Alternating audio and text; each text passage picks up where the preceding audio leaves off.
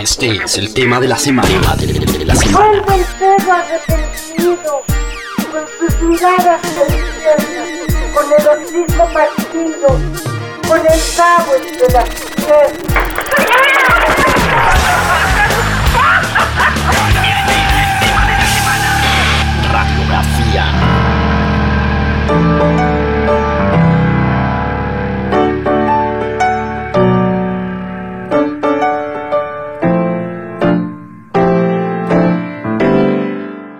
Bueno, Madrid, Madrid, Madrid, eh, comprobando algo que es muy, muy heavy metal y es que el síndrome de Greta es una realidad.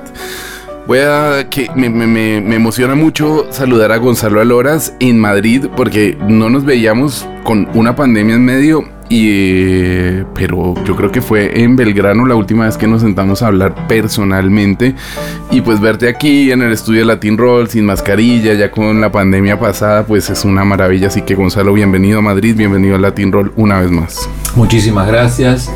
Eh, y bueno, lo mismo digo, soy yo el que está emocionado, pues esta cosa de, de estar presencialmente aquí en Madrid, presencial, presencialmente en los estudios de Latin Roll, bueno, es como asistir a una especie de, evento iniciático para mí, porque bueno, es eh, también un viaje que, que implica no solo una gira de conciertos y de presentaciones de, de, de tal, de obras y en este caso también hasta inclusive un libro, sino eh, quizá una aventura un poco más amplia a largo plazo que tiene que ver con esto de volver a la tierra, como se llama mi, mi último disco, ¿no? el último álbum en, en- vivo que mm, eh, salió, bueno, en 2021 más o menos. Eh, ¿Cuándo grabaste? Antes de empezar a hablar de Greta y todo eso, ¿cuándo, ¿cuándo fue grabado eso? Porque no sé si, me imagino que eso fue antes de la pandemia, pero justito antes, ¿no? Exacto, fue increíble porque si lo hubiésemos sabido, eh, bueno, quizá hubiese tenido otro título también, ¿no? Como tipo el último concierto de la era Sí, prepandémica, Sí. una cosa así como más geopolítica, pero así fue, porque fue un concierto en vivo donde todavía nadie sabía de mascarillas y nadie sabía de distanciamientos y nadie sabía de encierro ni de, ni de tal, ni de vacunación. Eh, y y bueno, fue justo este concierto en el que hice un recorrido de todas las canciones de, o digamos, de los distintos discos, con una banda, bueno, tú sabes, bien, bien potente, poderosa y con unos músicos del carajo, como decimos de allí. Y, eh, y bueno, y fue tan bueno ese show, esa hora, esa, esa química que se armó entre los músicos, las versiones de las canciones y tal, que sin duda eso tuvo que tener un destino de, de álbum. Eh, y, así fue. Terminamos de hacer ese concierto y al poco, a- al poco tiempo, bueno, llega esta noticia de, del virus. eh, que en realidad yo aquí en el libro le llamo CMI, que tomando un, un- tomando un concepto de un escritor este, italiano, francés, italo-francés, Félix Guattari, que él dice que el CMI es este capitalismo mundial integrado al que, al que se refiere cuando habla de un capitalismo global. Mm, Y bueno, en este, en este texto, que, del cual ya luego hablaremos también, tomo esa idea del CMI, pero para nombrar a este virus que más allá de ser eh, más allá de ser el, el coronavirus, bueno, tiene su origen sin duda, eh, su germen, su génesis, su, su genes en este capitalismo mundial integrado. Claro. Hay dos cosas que publicaste durante la pandemia. Eh, una además que no- casi ni me había enterado que es ese Buda Disc. eh, es como un, un EP, eh, pero es como un solo track, ¿no? Donde pasan un montón de cosas, un, un montón de atmósferas. Muy similar a lo del, a, a lo del Centro Cultural Kirchner o a todo el- el- e- ese lado más digital El Aloras Electro. eh, más al Horas Electro. Y luego está Dragón, que Dragón es un punto medio porque tiene una parte como una carga melódica emocional muy poderosa con unos arreglos increíbles. De hecho, la versión, la versión instrumental también quedó increíble. Eh, cómo fue también eh, producir es- eh, como eh, ese, ese momento que además eh, estaba combinado con, con la experiencia hasta que hiciste de- del, del programa de televisión, no televisión, todas las noches ahí desde, Home desde el Home Love, ¿no? Eh, pues sí, la verdad que hay un costado electrónico que como hablábamos hace un rato eh, fue tomando fue tomando cada vez más lugar en, en- en los recorridos, en las aventuras musicales de, de todos estos últimos años. Tal es así que he generado esta especie de proyecto paralelo llamado Aloras Electro, por eso te lo mencionaba recién Sí. en el que prácticamente este, estoy dedicado allí a toda esta experimentación sonora con máquinas y sintetizadores y relacionándome con, mucha gente de este, de este universo que yo desconocía o que conocía muy, muy de costado. Este Buda Disc es un disco hecho con Micaela Pérez, eh, She's Inusual, nombre artístico, eh, que es una artista también de música electrónica de Buenos Aires y mm, que vive en Buenos Aires eh, y que mm, con, con la cual hicimos este disco en un o sea nos como que nos internamos así en una especie de, de cabaña ahí ya cerca de- del mar, el Mar del Plata y, bueno con todas las máquinas y a jugar, improvisar un poco. Y salió este, este suerte de single EP que es como un solo track que va pasando por muchos lugares y que qué bueno que lo hayas rescatado porque no ha tenido, no le hemos hecho ni mucha publicidad ni campaña y tal, pero yo lo, lo adoro ese disco, me gusta escucharlo, así que vale la recomendación. Y, mm, y luego el dragón que ha, ha visto la luz porque tiene un video eh, hecho en Hong Kong. Eh, y bueno, y también donde se nota esta, donde logro juntar estos dos mundos que me interesan y que tú mencionabas, el mundo orgánico de los chelos, los pianos y las melodías clásicas, con esta cosa de más abstracta o más ligada a la esencia del sonido electrónico y la experimentación. Ese es el, el dragón que fue lo, lo último en salir. Ya ahí te centras absolutamente en, bueno, en ese capitalismo, en ese análisis. Yo siento que el síndrome de Greta, después de no haberlo leído entero y hacerle una primera lectura en un avión, que leer en un avión es un poco diferente a leer en un sofá, em, yo creo que, que es, es como no diría un tratado, pero tiene como esa parte de investigación sociológica, tiene una parte también en la que yo creo que tú has profundizado mucho durante toda tu carrera y toda tu trayectoria, que es una parte más filosófica del ser, de, de la persona, ¿no?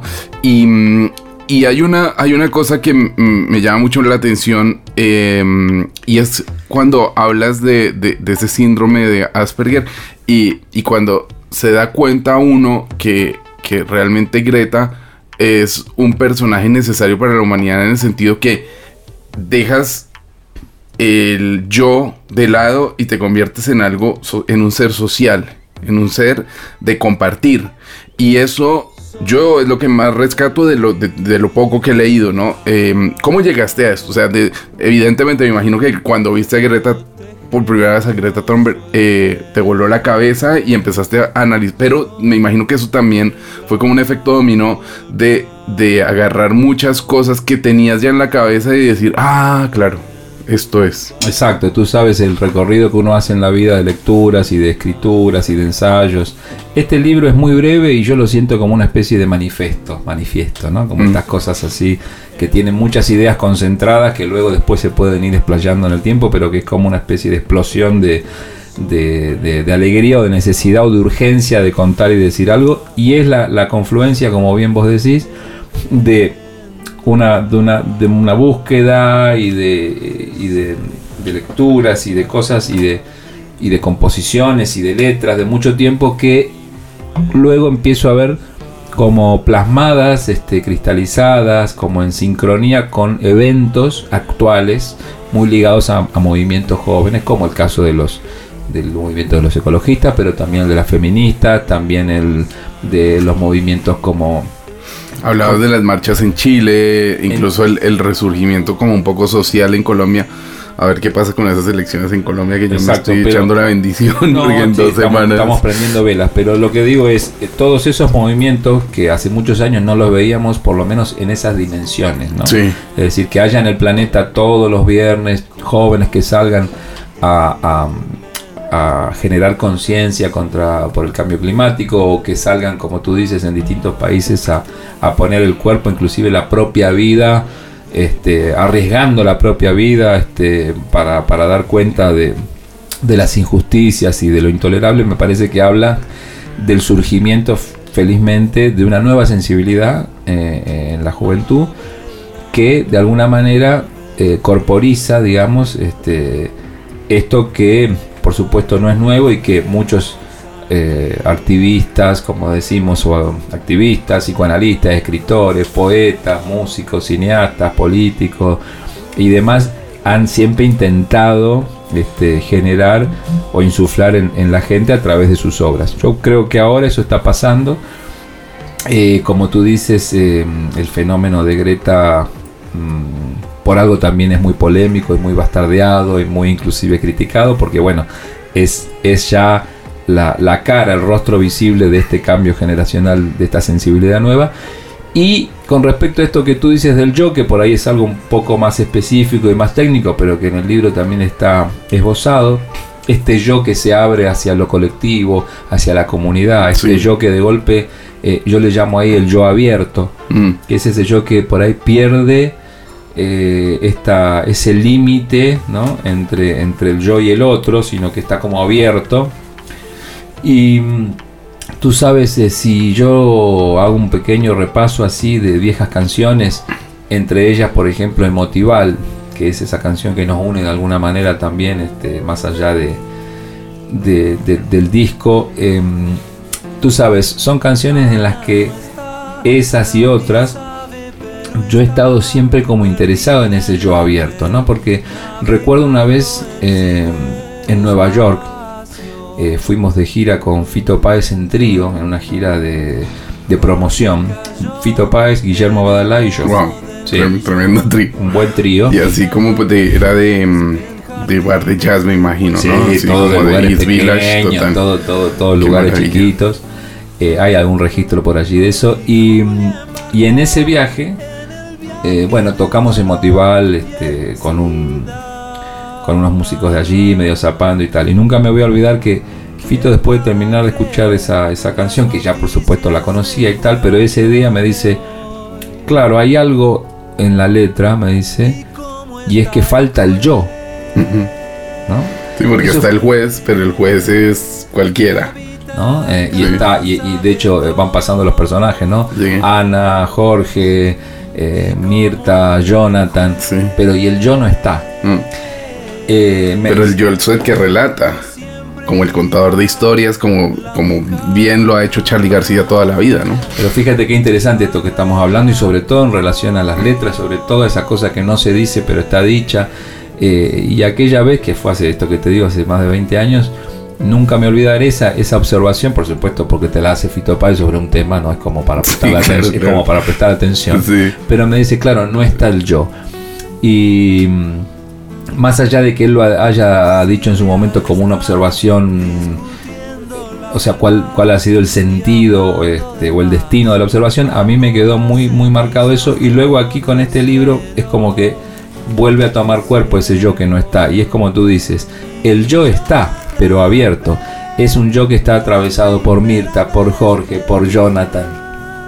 Eh, es, fue esa voluntad ¿no? Claro. de, de contar, de empezar a, a promover ese yo, contrariamente a lo que estamos acostumbrados a la mayoría de las canciones que dicen porque yo te quiero, te extraño, porque a mí me Mm. pasa esto, Mm. porque yo me pasó tal cosa. Sí. Y yo he intentado siempre, inclusive desde los primeros discos, en tratar de poner en circulación un yo abierto Mm. en el que, como dice Dragón, eh, soy el árbol blanco que da sombra en tu balcón. Mm. ¿no? Es decir, también uno puede ser O el, el consejo, ¿no? Si te enamoras, ten cuidado hasta... O, no, ni siquiera no te abandones directamente, ¿no? Si te enamoras, no te abandones ni dejes de lado tu libertad. Entonces siempre ha habido esta intención de, de, de abrir ese yo a, a- a lo otro. Y yo creo que hoy eh, más allá, como te digo, de, de- de todas las obras que tenemos eh, apuntando a esto, se están viendo fenómenos sociales muy concretos de grandes masas de jóvenes que se unen en pos de objetivos que no son personales, que no son yoicos, ¿no? Porque, a ver, eh, por ejemplo en Argentina ahora hay un movimiento muy fuerte para tratar de evitar que se pongan petroleras en el mar, sabiendo que todo esto después este, implica desastres ambientales, ecológicos y de tal, ¿no? Eh, y si tú piensas, toda esa gente que va allí, que hace carteles, que dibuja, que pinta, que pone su tiempo ahí, tú dices, pero mm, ¿cuál es el beneficio que tienen para sí mismos de esto? Mm. Es decir, o, porque en el mundo en el que cada uno ocupa el tiempo para, para beneficiarse. No, pero te digo una cosa más. eh, estamos en Madrid a 38 grados un 20 de mayo, que es algo irracional, porque Madrid es una ciudad muy calurosa, estamos ahí medio desértico alrededor y te, esto, todo, te seca.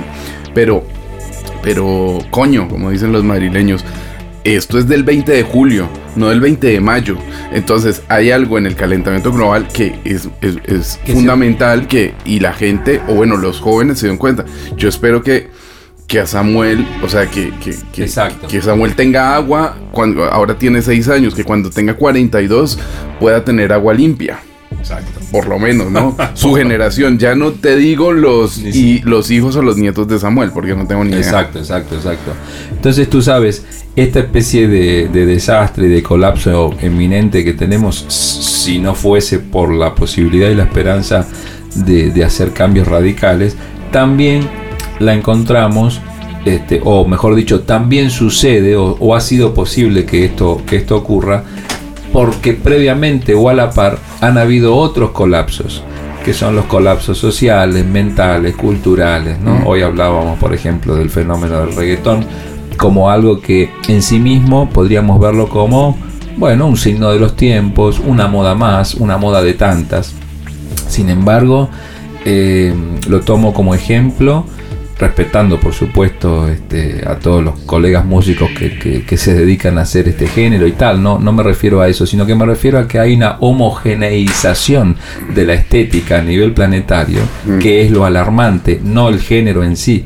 Es decir, yo creo que lo que sucede allí, digo, como otra suerte de colapso, es que también estamos en presencia de colapsos culturales cuando a lo mejor en Sevilla que históricamente se escuchaba también su propia música y tenían su propia singularidad y que eran conocidos por tal cosa, ahora a lo mejor se baila reggaetón igual que en Miami, igual que en Bogotá, igual que en Hong Kong. Y que en Buenos Aires. Porque si algo me gustaba a mí de caminar por Buenos Aires, que lo hemos hablado muchas veces, que te suenan los Rolling, vas por la calle Florida y está Charlie, vas por y, y la radio suena así. Ahora Bad Bunny está en todos lados y no puedes evitarlo.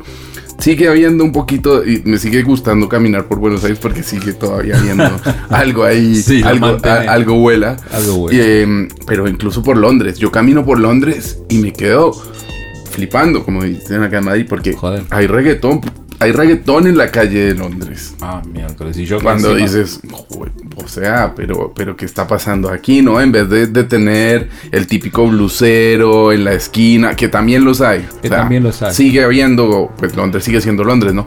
Pero hay reggaetón también ahí en la Sí, calle. y como te digo, o sea, eh, no hay absolutamente nada de malo en toda la, la gente y la juventud que disfruta el reggaetón y que, que paga por ello y que, y que destina sus horas de ocio a, a- a musicalizarse sus vidas con ello. Pero lo que yo hago hincapié es en esto que estamos diciendo.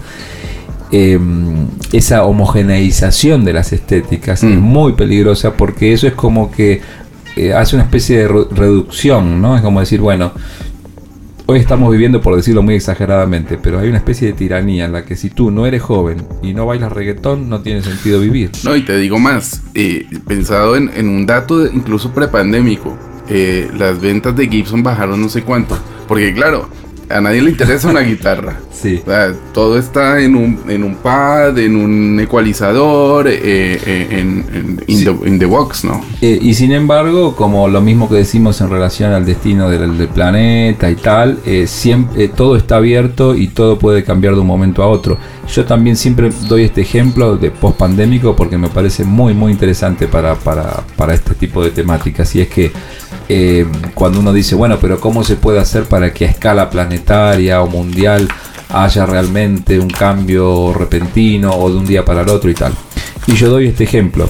Nunca nadie en la historia de la humanidad se hubiese imaginado que de un día para otro todo el mundo iba a usar una mascarilla, por ejemplo, o iba a acotarse, o sea, y lo vimos. O iba a Entonces estar quiero- encerrado en su casa obligatoriamente. obligatoriamente. Entonces digo, así como eso se dio, también se pueden dar cosas para el otro lado, ¿no? Es como que de golpe puede haber una especie de toma de conciencia colectiva y que se generen cambios como se están dando ahorita eh, y que son estos que han inspirado al síndrome de Greta. El síndrome de Greta es este pequeño libro manifiesto que digo que de hecho se puede conseguir aquí en Madrid, ya está en, en Lata Peinada, que es este una librería específica de escritura y de literatura latinoamericana aquí en Madrid. Mm. Ya tenemos unos ejemplares y vamos a hacer una presentación seguramente allí en, en junio. Pero, pero lo que digo es que está esta, esta posibilidad de cambio y, de- y- y- y siempre la esperanza abierta de que se vuelvan a comprar guitarras porque tú ves, por ejemplo, hay una saturación de las cosas, o sea, nada es eterno. Ya el propio trap, que en su comienzo también fue una estética de jóvenes hecha con una pequeña computadora y un autotune y no sé qué.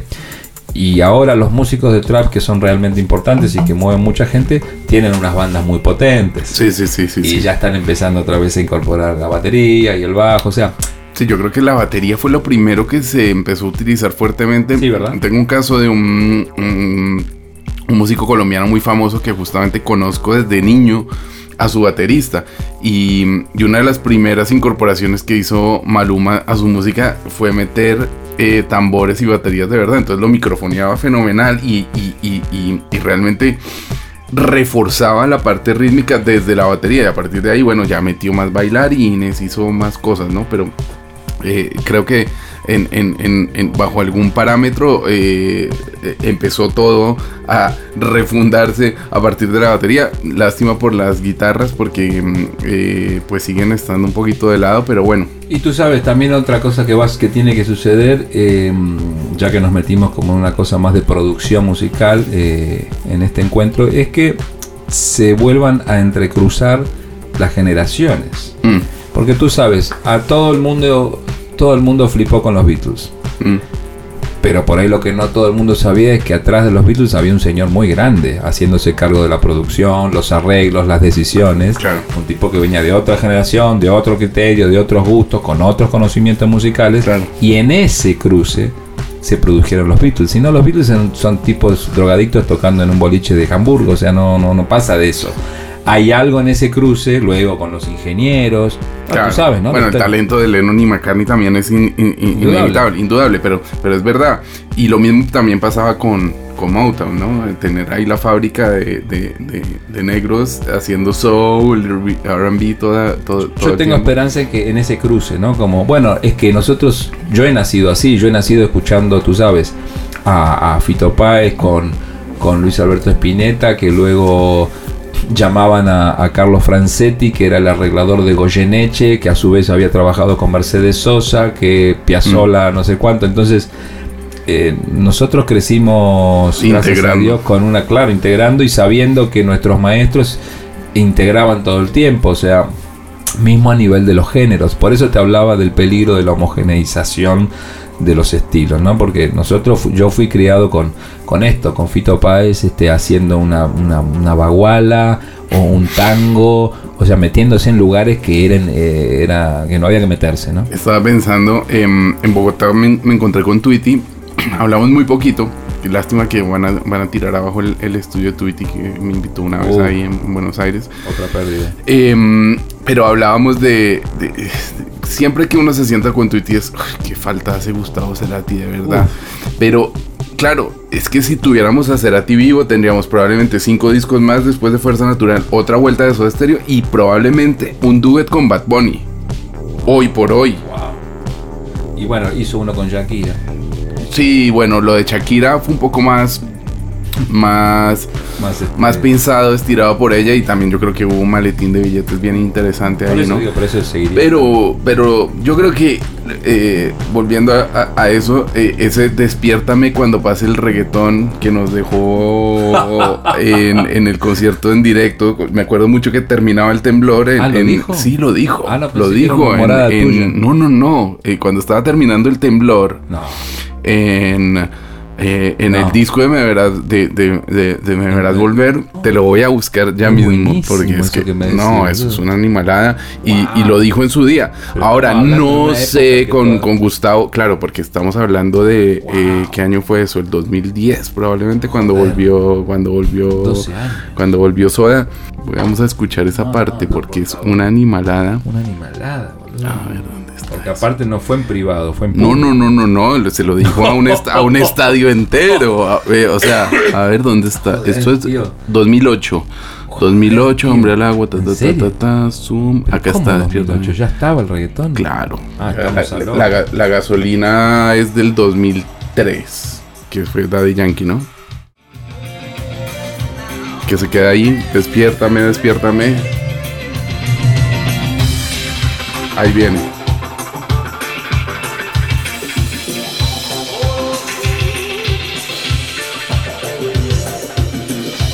Además en el carnavalito de soda, o sea, es que lo hizo en el momento de, de donde está integrando los, los géneros, ¿no?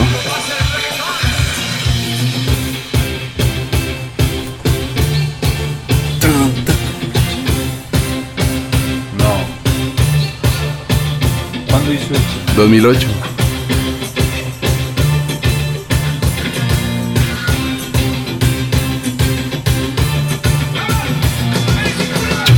A mover ese culo, dice. Es que, es, o sea, es que lo tenía clarísimo.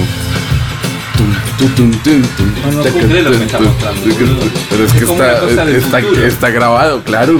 Es Estoy increíble. escuchando algo como que de ahora de Cerati. ¿Entiendes? Como qué es lo que habría hecho él hoy. Y ya lo hizo ahí.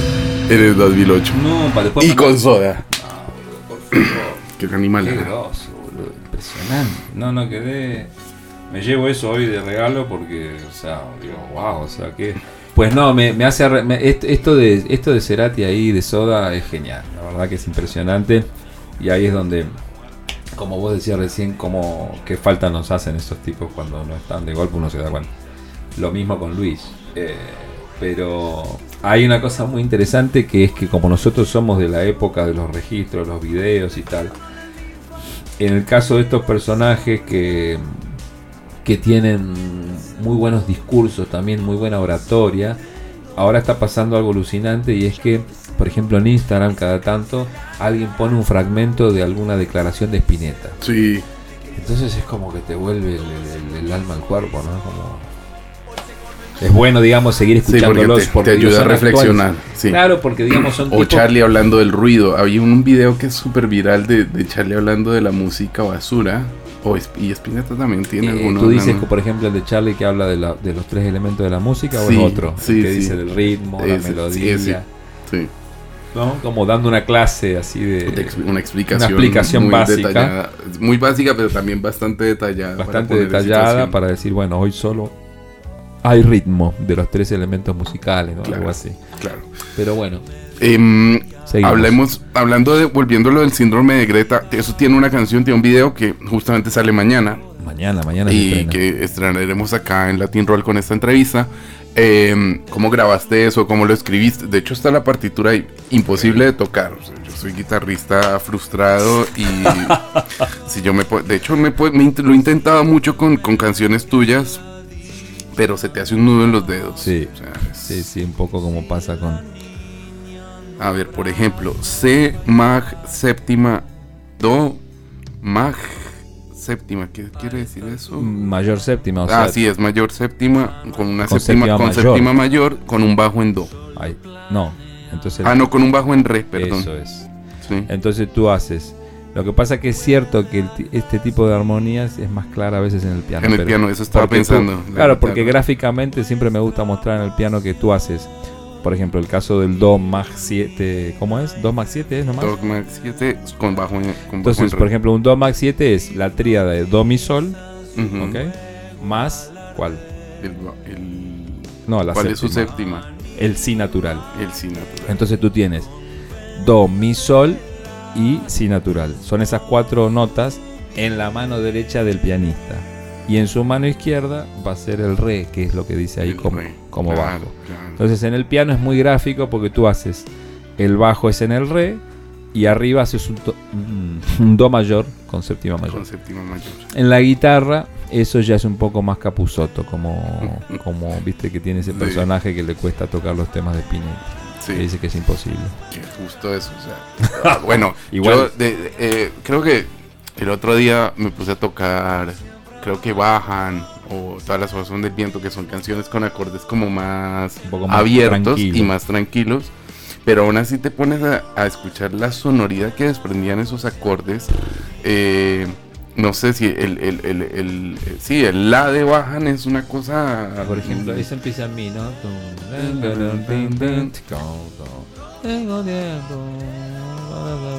¿Y el la cuál es? ¿Dónde aparece? Eh, no, probablemente aparece. Sí, ¿Eso? ¿Tú dices sí, el estribillo? Sí, sí, como el estribillo. Eh, ¿Cuál- Ah, cuándo? pero es una locura eso. no, es una locura. Y luego, y, mm, Ayer lo estuvimos tocando porque tú sabes, yo mi primer concierto, el segundo concierto, pero con banda esta vez completa full band aquí en Madrid es el 25 de mayo este miércoles en el Café Berlín. ¿no? en el Café Berlín, que eso va a ser como, bueno, una fiesta. ¿Y cómo estás ensayando eso? Tengo una mi primer banda española, Ah, son todos españoles. todos españoles, nativos, Y más o menos me imagino que será la estructura de volver a la de tierra. volver a la tierra, sí. Lo que pasa es que a su vez, mm, como he hecho toda la vida, trato de aprovechar el sonido de los músicos que tocan contigo, ¿no? En vez de decirles que cómo tienen que sonar, que es lo que a veces se hace con músicos sesionistas, ¿no? Es como Sí. quiero ir aquí, quiero allá, yo, a mí me gusta hacer al revés, que es ver cuál es la naturaleza del sonido del músico que viene a tocar contigo. Entonces, por ejemplo, este- este- esta banda es eminentemente, eh, si se quiere, mm, urban, urbana, yacera, hip hopera. Son chicos que vienen como del Berkeley, ¿no? Sí.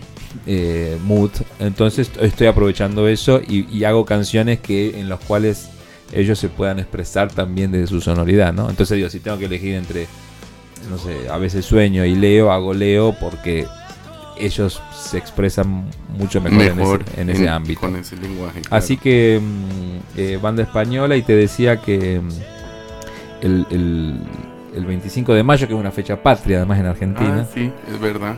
Eh, fue cuando hiciste el Yo no quiero volverme tan loco enfrente de mucha gente. Eso fue increíble, sí. Millones de personas eh, presentes y, y- y- y no presentes. Y tú Pero- con una sola guitarra. Esto creo que es una pregunta reiterada No, en las es que entrevistas es de Latin. Roll con Gonzalo Álvarez. Sí. porque tiene que ser una cosa Es muy que es loca. una friqueada porque eh, era subirse solo a un escenario de así tipo de millón, cuadras y cuadras y cuadras de gente con una SG, o sea, con una sola una guitarra eléctrica y, y sin, sin ningún tipo de atril, ni papel, ni, Ni ni pedalera. pedalera, nada. Es una guitarra con un equipo a cantar Yo no quiero volverme Tan tan loco. loco, ¿no? Que, que, que es una de las canciones que para mí son como himnos de Charlie. Total. Si hay que elegir un himno, digamos en el sentido de lo que, lo que implica un himno es ese que habla de las calles de Buenos Aires, de Brasil, de la gente, de la locura, de, de la paranoia, de, de los chicos de la calle, ¿no? Una locura. Bueno, fíjate, hablando de esto del yo abierto, ¿no? Mm, Ese es un gran ejemplo porque Charlie, eh, a, a mi modo de, de entender, digamos, esto que hablábamos de las letras, es el primer artista que, que puede decir yo y que ese yo no implique su persona, Claro. Claro. necesariamente, ¿no? Claro.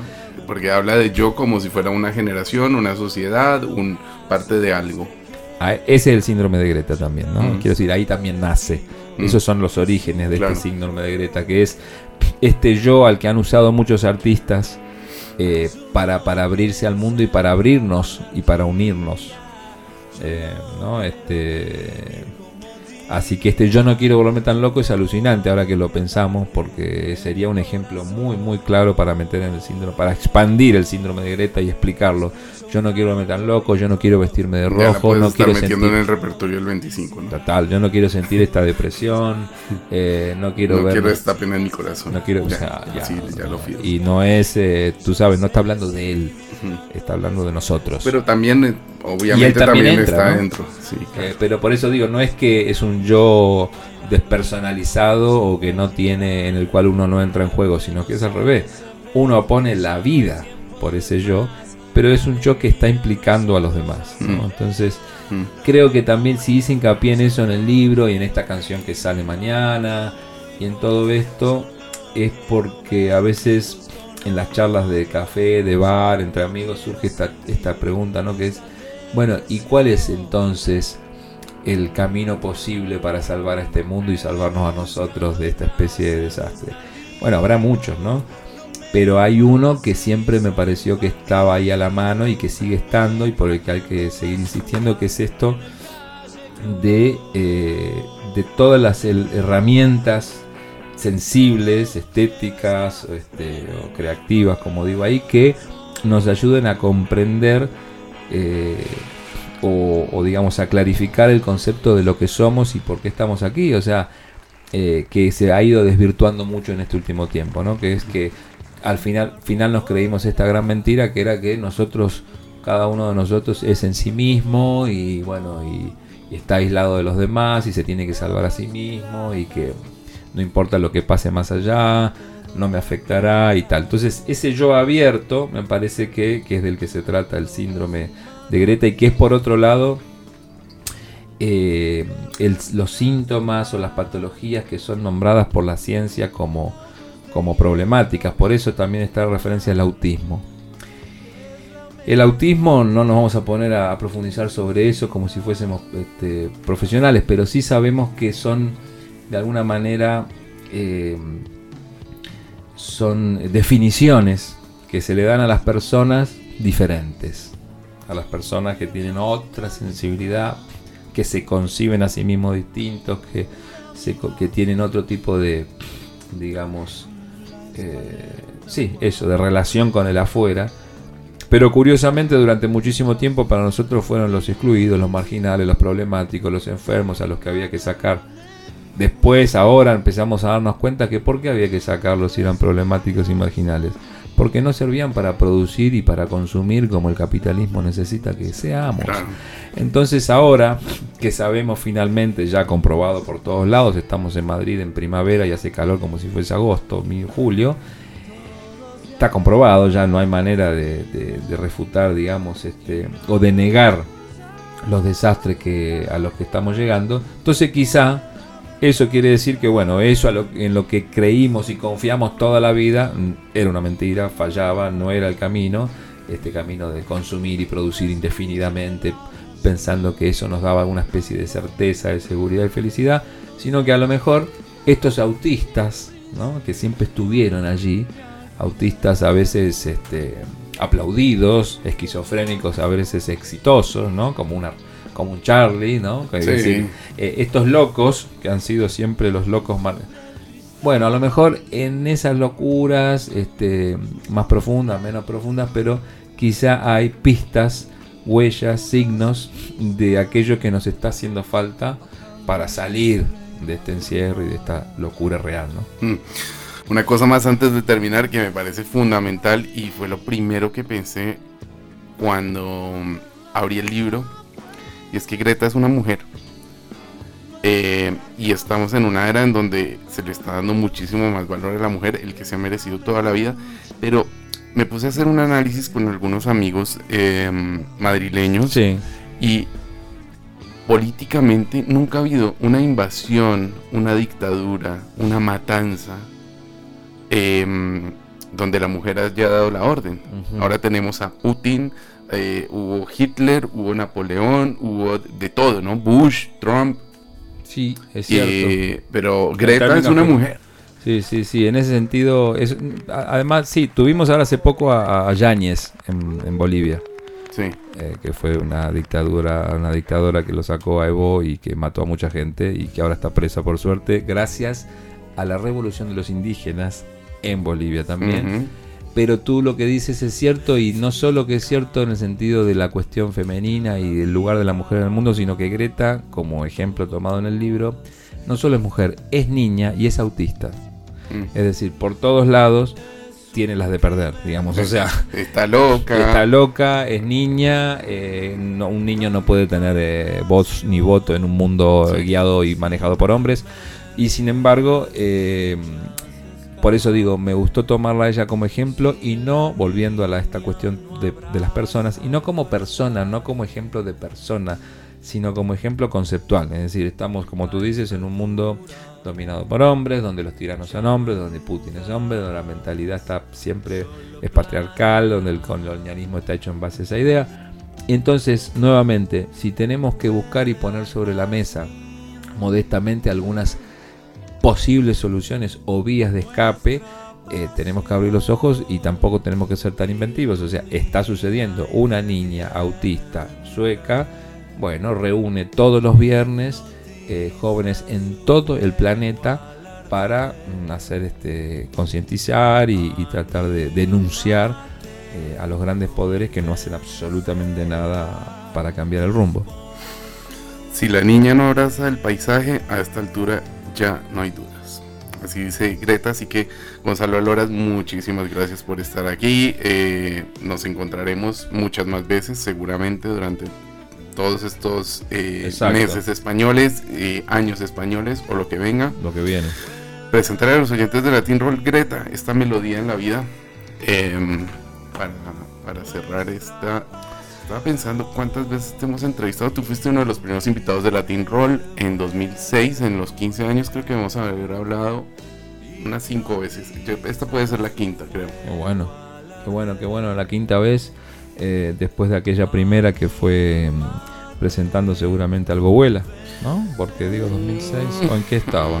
Creo que ya estabas con, ¿Con el- 12? los- estabas antes. Super El single que todavía no está en Spotify, me fui, Visión y me fui. Wow, ¿no está en Spotify No.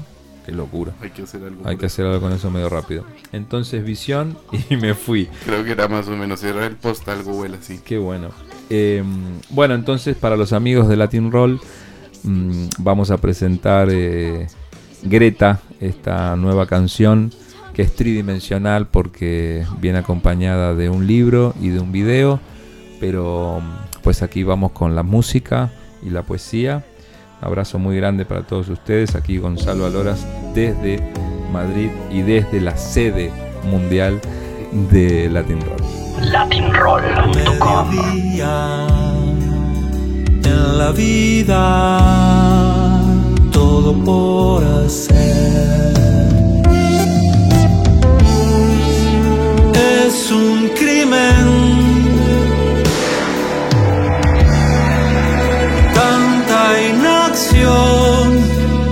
sin temer que la dicha se escape si la niña no abraza el paisaje.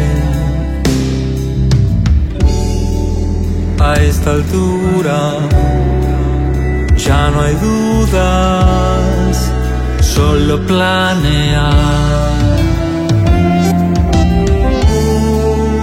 Huele a jazmín. Muestra